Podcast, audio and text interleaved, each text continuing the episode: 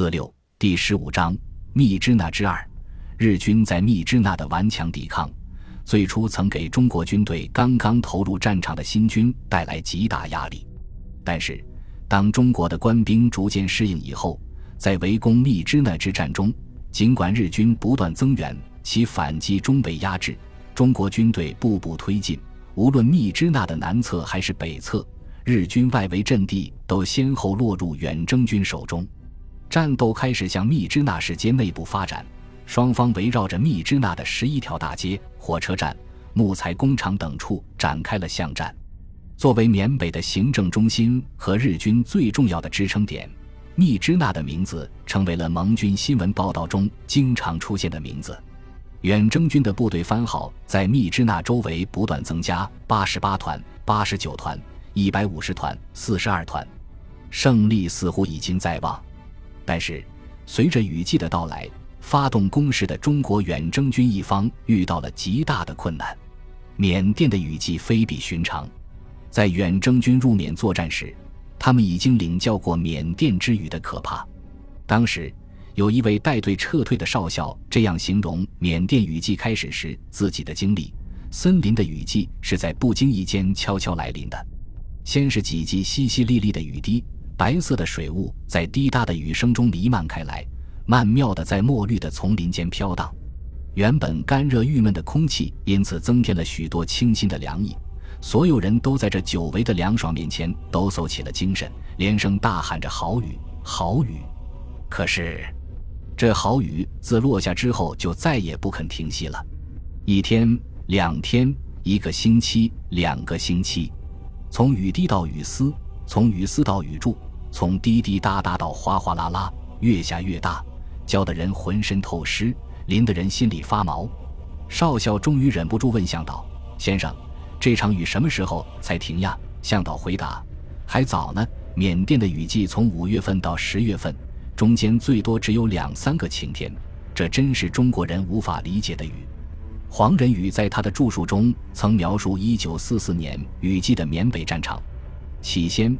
雨水还不过在河床里面陡涨，后来突出两岸，做无边无底的泛溢。从飞机上望下去，下面是水和树，树和水。浸在水中的树和躺在树中的水，这种景象如入鬼乡。我们在河谷里面看到工兵队辛苦搭成的桥梁，一座一座的被水冲去，水再涨起来，每夜帐篷要搬动两三次，很多小丘陵成了孤岛，公路变成一段段污泥了。飞机场要待晴天才可以着陆，最后除了几艘汽艇之外，整个交通系统都陷于崩溃。在缅甸的朋友则形容，当地的雨季是草木生长的季节，几乎一夜之间，高高低低的树杈上就萌出了新的嫩芽，无数不知名的杂草从土里钻出来，发了疯似的往上长，把原本就障碍重重的林地堵塞得更加举步维艰。旱季里积累下来的落叶被雨水浸泡成了烂泥，从四面八方流淌而来的污水就在这烂泥中肆意泛滥。时而淤成汪汪水洼，时而又汇成道道沟渠。林间的动物仿佛是被天上的惊雷唤醒了，全都鼓噪起来。无论白天黑夜，总能听见猿猴的尖啼、大象的嘶鸣以及其他各种奇怪的吼叫声。在这所有的声响之中，有个声音最古怪，它沉闷压抑，时远时近，轰隆轰隆的，既像是有人在森林中擂鼓。又像有个体型巨大的魔鬼正在什么看不见的地方走来走去，原来是山上的雨水汇集成了小溪，小溪又汇集成奔流，奔流又汇集成瀑布。当这样的流水到达山路的时候，已经变成了没有河道的巨流，无论大树还是车辆，都会被它卷裹着推向缅北的各条大河。密支那正是在伊洛瓦底江畔，雨季中从山而降的奔流最后汇集的地方。在这种条件下，传统的缅甸人如何在雨季中作战的呢？答案是，他们不在雨季作战。对缅甸人来说，雨季是比敌人更可怕的对手。但是，中国远征军却不得不在雨季继续进行对密支那的围攻。这种困难主要体现在后勤的支援和前线工事的构筑上面。密支那的两个机场虽然都落入中国远征军手中，但是由于暴雨滂沱，在当时的导航条件下，增援部队和物资都无法使用机场，地面的运输更是困难至极，远征军的后勤变得一片混乱。这种混乱以至于迂回作战中的新三十师第八十八团一个营竟然被遗忘在丛林之中，既没有人给他们下达任务，也没有补给物资。幸好这个营接受过野外生存的训练，结果在几乎吃光了周围可以找到的所有野生食物后，终于被想了起来。为此，在密支那周围的战斗中，中美部队付出了惨重的代价。官兵们在泥水中挣扎着发动攻击，大雨使密支那周围的土地变成一片泥潭，进攻部队既不能快速移动，也无法就地隐蔽。而日军则在攻势中扣住九二式重机枪的扳机，就仿佛要把子弹打光。中美士兵缺乏炮火支援和有效协同，在城外繁茂的丛林、遍布的稻田和翻涌的泥浆里艰难向前，在几乎成为活靶子的情况下，和日军一个又一个加固的工事据点搏斗。很多人倒在那些日军散兵坑四周，永远不能再起来。到六月初。满员三千的美军梅支队减员一半，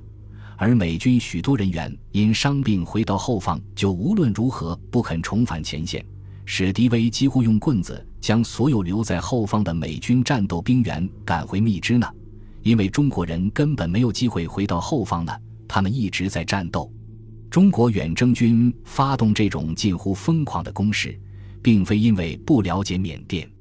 事实上，对日军长期筑垒。攻势坚固的密支那，曾经经历过从野人山中撤退的孙立人、廖耀湘两位将军都曾经提出，应该先切断其与孟拱、巴莫之间的联系，而后以围困和消耗的方式歼灭其守军。这样的建议，应该说考虑到了日军顽强的据守能力，也有利于中美联合部队发挥远比敌军强大的兵力火力优势。但是。史迪威并没有采纳这样的建议，仍然下令不顾雨季，尽快对密支那进行强攻。为此，史迪威甚至以作战不利为名，撤换了几名前线将领，而已曾在胡康河谷作战中因错估日军兵力而与孙立人发生矛盾的亲信百特纳少将担任工程总指挥。史迪威是了解缅北的，而且深得军心。他之所以做出这样显得急功近利的作战计划，自有其原因。第一个原因是日军在英帕尔科西马战场的失利已成定局，进攻不利的日军必然面对盟军对缅甸的反攻。此时，日军可以如后来发生的那样，消极的选择南下撤退，也可以选择未及缅北，保持缅泰通道，坚决阻断中印公路。从战事来看。日军做出第一个选择，虽然使一部分部队得以逃脱，但缅甸日军的存在已经变得没有意义。如果选择后者，显然更能体现缅甸日军存在的价值，使其成为梗在中印之间的一块骨头，使整个中国战场无法得到盟军的输血。这样的战斗会导致驻缅日军的覆灭，但战略上可以延缓日本的战败。日军在一九四四年的战场上到处出现玉碎，做出这样的决定虽然疯狂，却并非不可能。但是，缅北日军面临两线防御，东线和西线都在依托山地与中国远征军作战，因此，位于两线之间伊洛瓦底江河谷盆地的密支那，就成为日军在北缅唯一可选的后方基地。因此。深知日军可能做出任何疯狂选择的史迪威，力求尽快攻下密支那。没有了这个缅北的交通枢纽和兵站，缅甸日军就无法获得留在缅北作战的物质条件。第二个原因有些令人悲哀：史迪威和蒋介石此时在争夺着对中国战场的主导权，拿下密支那，对这场争夺中史迪威能否取胜，会是极大的筹码。史迪威作为一名正直而有些古板的军人，对中国国民党政府的腐败无能深感不满。他认为中国并非没有好军人，但政权的腐败、官僚的不堪，让这个国家无法有效地对日作战。他一直在谋求剥夺蒋介石对中国军队的领导权，而代之以自己或另外某个美国将领指挥中国军队。蒋、使矛盾使盟军在中国战场的关系紧张至极。此时，中国方面已经感到日军在中国战场可能采取一次大的行动，而希望原定在云南准备出击缅北的远征军暂停行动，为保卫本土做预备队。这一点遭到了史迪威的坚决反对。在争吵中，日军已经在河南发动了进攻，这就是为了打开大陆交通线实施的一号作战。此次战役，日军出动的兵力达五十一万。在八年抗日战争中空前绝后，国民党政府指挥的军队在这次战役中连连失利，史迪威却拒绝动用远征军提供支援，有利用战役的失败突破缅北的英中日史料对照下的中国驻印军归国之战，逼迫蒋介石下台的意图。此时，如果史迪威在密支那建功，显然和战败的蒋介石形成对比，会让他的企图容易实现。正如后人评价，史迪威是一个不懂得政治的军人。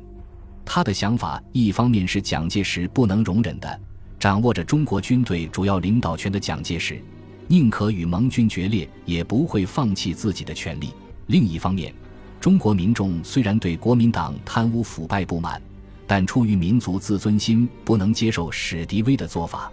盟国需要的是一个支持抗战的中国。而不是美国占领中国替他来打仗，所以这场斗法的结果是史迪威黯然离开中国。